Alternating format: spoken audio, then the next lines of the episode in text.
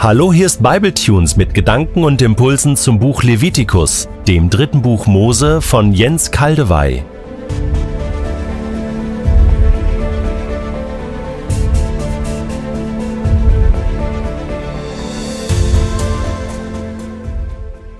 Ich lese in der Übersetzung Hoffnung für alle Levitikus 6, die Verse 7 bis 11.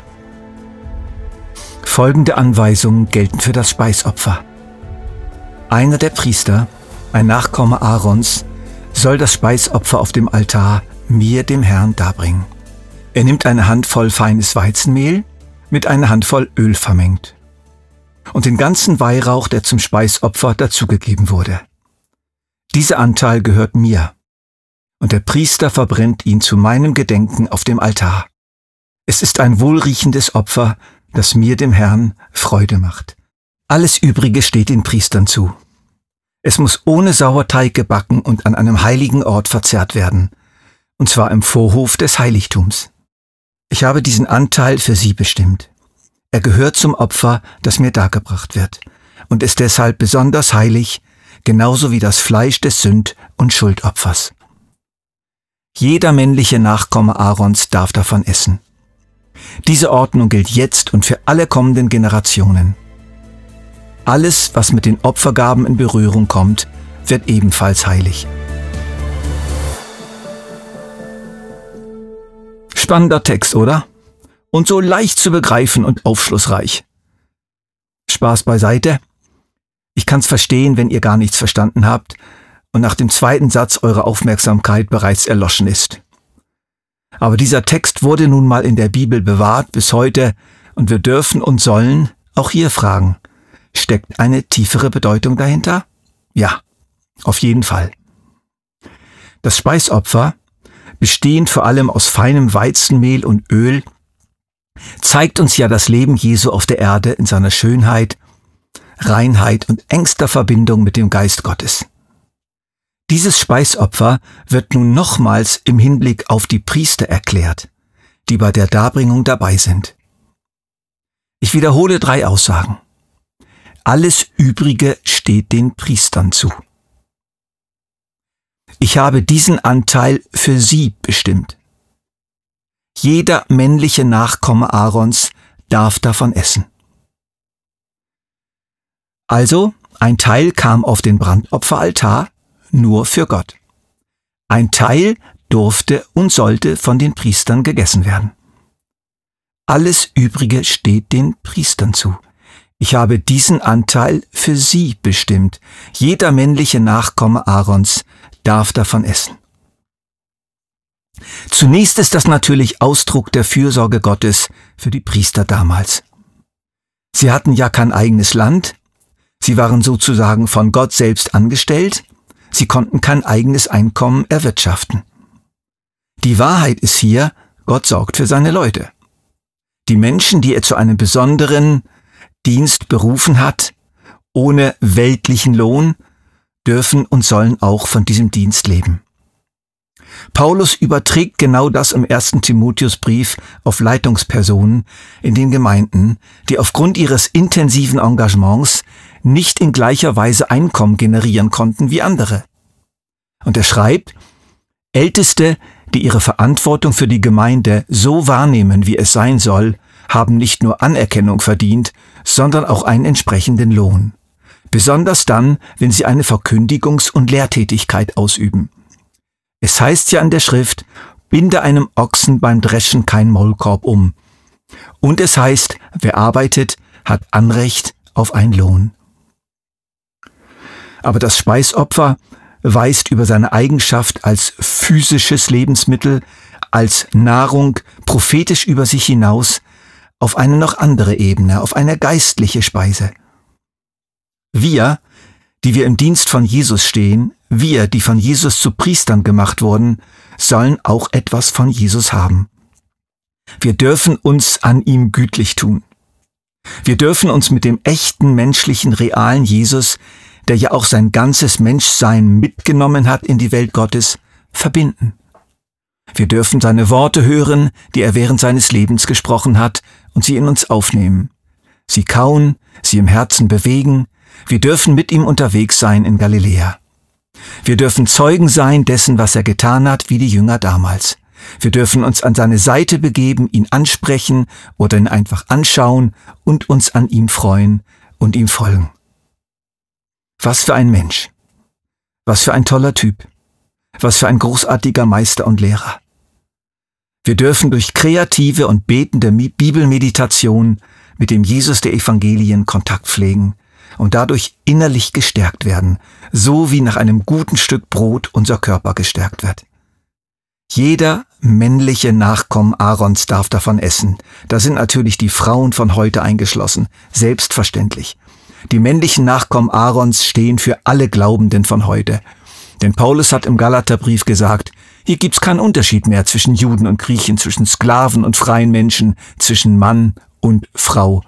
Denn durch eure Verbindung mit Jesus Christus seid ihr alle zusammen ein neuer Mensch geworden. Johannes hat vom irdischen Jesus so erzählt. Er, der das Wort ist, wurde ein Mensch von Fleisch und Blut und lebte unter uns. Wir sahen seine Herrlichkeit, eine Herrlichkeit voller Gnade und Wahrheit, wie nur er als der einzige Sohn sie besitzt, er, der vom Vater kommt. Von allem Anfang an war es da. Wir haben es gehört und mit eigenen Augen gesehen, wir haben es angeschaut und mit unseren Händen berührt, das Wort des Lebens. Ja, das Leben ist erschienen, das können wir bezeugen.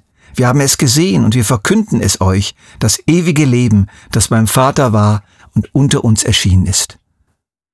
Und warum verkünden wir euch das, was wir gesehen und gehört haben? Wir möchten, dass ihr mit uns verbunden seid. Mehr noch, dass ihr zusammen mit uns erlebt, was es heißt, mit dem Vater und mit seinem Sohn Jesus Christus verbunden zu sein. Das war Johannes 1,14 und 1. Johannes 1, 1 bis 3 in der neuen Genfer Übersetzung. Und wir dürfen heute mit Johannes schauen, uns mit Johannes freuen, mit Johannes Jesus berühren im Glauben. Das dürfen wir, aber wir müssen es natürlich auch machen. Wir müssen diese Nahrung auch zubereiten und empfangen. Manchmal denke ich, viele von uns sind wie Leute oder mindestens einige, die an einer Bäckerei vorbeigehen, kurz die verschiedenen Brote im Schaufenster anschauen und weiter marschieren. Keine Zeit zum Essen, die Arbeit wartet. Manche gehen aber doch hinein, kaufen sich ein Brot, schneiden eine Scheibe ab, beißen ein Stück ab, stecken es in den Mund, kauen langsam und gründlich und schlucken es runter und verdauen es und andere wiederum verweigern das Brot, weil Butter, Nutella, Honig, Marmelade fehlen oder sie einfach kein Vollkornbrot mögen. Oder sie verwechseln ihren Pastor mit einem Toaster, der ihnen gefälligst das Wort Gottes schön knusprig machen muss, damit sie es essen.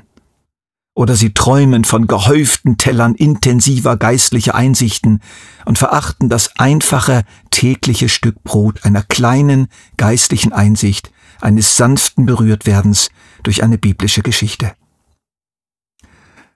Lieber Bibletunes-Hörer, bitte sorge für deine regelmäßige Ernährung. Gott will sie dir geben. Er hat sie dir nämlich zugesagt, als einer seiner Priester oder Priesterin. Anschließend an unseren Text wird noch eine Variation des Speisopfers angeordnet, die etwas aus dem Rahmen fällt. Es ist das Speisopfer für den hohen Priester. Wenn in diesem Text jetzt von Priester die Rede ist, ist damit der hohe Priester gemeint. Wenn ein Nachkomme Aarons zum Priester geweiht wird, soll er mir von da an jeden Tag eineinhalb Kilogramm feines Weizenmehl als Speisopfer darbringen, die eine Hälfte am Morgen, die andere am Abend. Der Priester, der sein Amt antritt, muss das Opfer selbst darbringen. Er soll es ganz verbrennen. Diese Ordnung gilt für alle Zeiten, jedes Speisopfer eines Priesters gehört vollständig mir. Man darf nichts davon essen. Der Hohepriester und jeder neue Hohepriester sollte während seiner Amtszeit täglich morgens und abends ein Speisopfer darbringen, und dieses musste ganz für Gott verbrannt werden, er selbst durfte nichts davon essen. Der jüdische Geschichtsschreiber Josephus berichtet, dass zu seiner Zeit, also während der Zeit, in der auch Jesus lebte, das noch genauso gehandhabt wurde.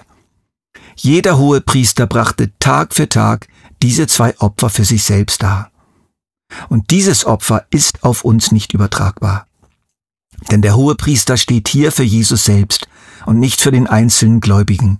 Hier geht es um Jesus selbst, der sich ganz Gott hingegeben hat, und zwar an jedem Tag seines Lebens, morgens und abends, das heißt den ganzen Tag.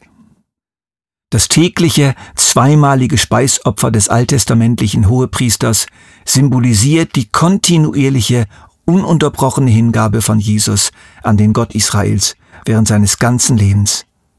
Und das geschah aus Liebe zum Vater, nicht um etwas für sich zu bekommen. Jesus behielt nichts für sich.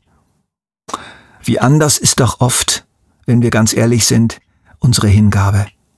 Von so manchen der frühchristlichen Mitarbeiter musste Paulus sogar sagen, im Gegensatz zu seinem Schüler Timotheus, ich habe keinen, der in allem so mit mir übereinstimmt und der sich, wenn er zu euch kommt, so aufrichtig um eure Belange kümmern wird wie er.